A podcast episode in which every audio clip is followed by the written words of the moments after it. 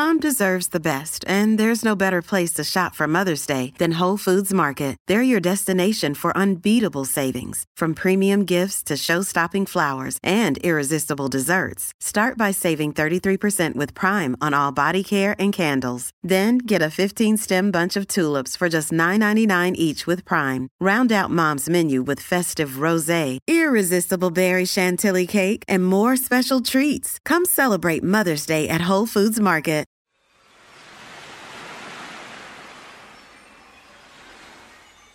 Costas de Maine, Estados Unidos. Año 1964.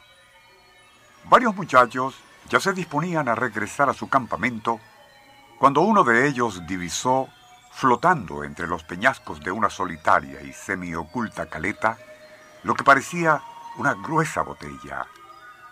Por mera curiosidad la recogieron, notando que estaba muy bien tapada, y por lo empañado de su vidrio era evidente que había estado mucho tiempo flotando en el mar.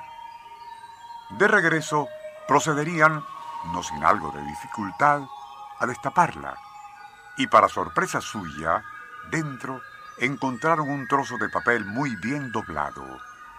Al abrirlo, y a pesar de que algunas letras no se distinguían muy bien, pudieron leer lo siguiente. Nos estamos hundiendo. De nada han valido los SOS, antiguo código de emergencia en el mar. Se acerca el final. Ojalá este papel llegue algún día a los Estados Unidos. Somos lo que aún queda de la tripulación del destructor Beatty de la Armada y torpedeado frente a Gibraltar. 6 de noviembre de 1944. Nuestro insólito universo. Cinco minutos recorriendo nuestro mundo sorprendente. Aquel lejano incidente de la botella conteniendo un mensaje solo añadía otro capítulo a lo que fue, en otra época, que ya no existe, una larga y en cierta forma romántica tradición de botellas viajeras que servían a marineros de todos los países para enviar mensajes. Algunos desesperados y urgentes, otros nostálgicos, y en muchos casos conteniendo poemas o cartas de amor para cualquier muchacha que por algún azar en costas lejanas encontrara esos resistentes envases de vidrio. Es casi imposible predecir cuál dirección tomará una botella flotante. Sin duda, el récord de recorrido hecho por una botella lanzada al mar lo estableció en 1929 una a la que llamaron Flying Dutchman. Fue lanzada en el Océano Índico aquel año 29 por una expedición científica alemana. Así fue como esa botella flotaría a merced de las corrientes, dejando atrás al Cabo de Hornos y se adentró por el Océano Atlántico para, y posteriormente, regresar de nuevo. Nadie se explica cómo al Océano Índico. Créase o no, había recorrido en 2.447 días 31.000 kilómetros, más o menos unos 12 y medio kilómetros por día.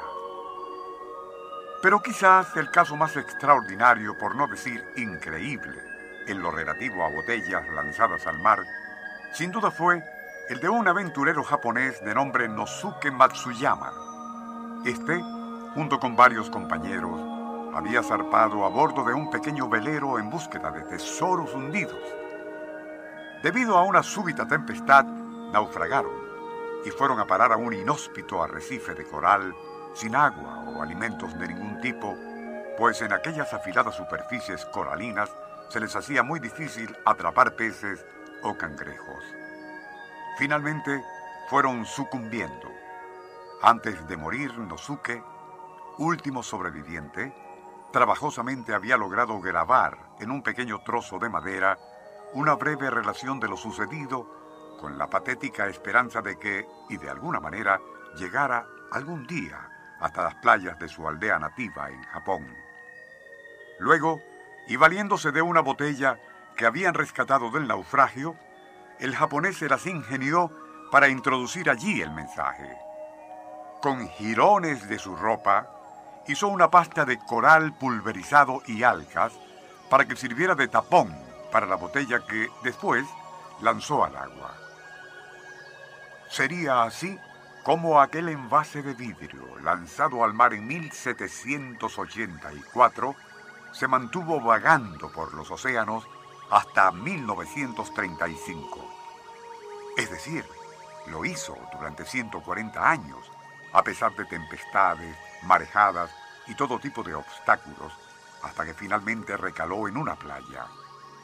Esta era, créase o no, la de la propia aldea natal de Notsuke Matsuyama, llevada hasta allí por una asombrosa coincidencia.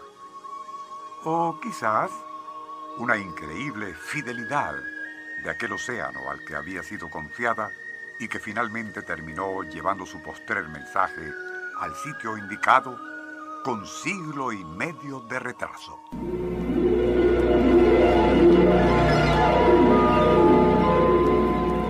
Nuestro insólito universo. Email insólitouniverso.hotmail.com Autor y productor Rafael Silva. Apoyo técnico Paolo Montoya y Francisco Enrique Mijares. Les narró Porfirio Torres.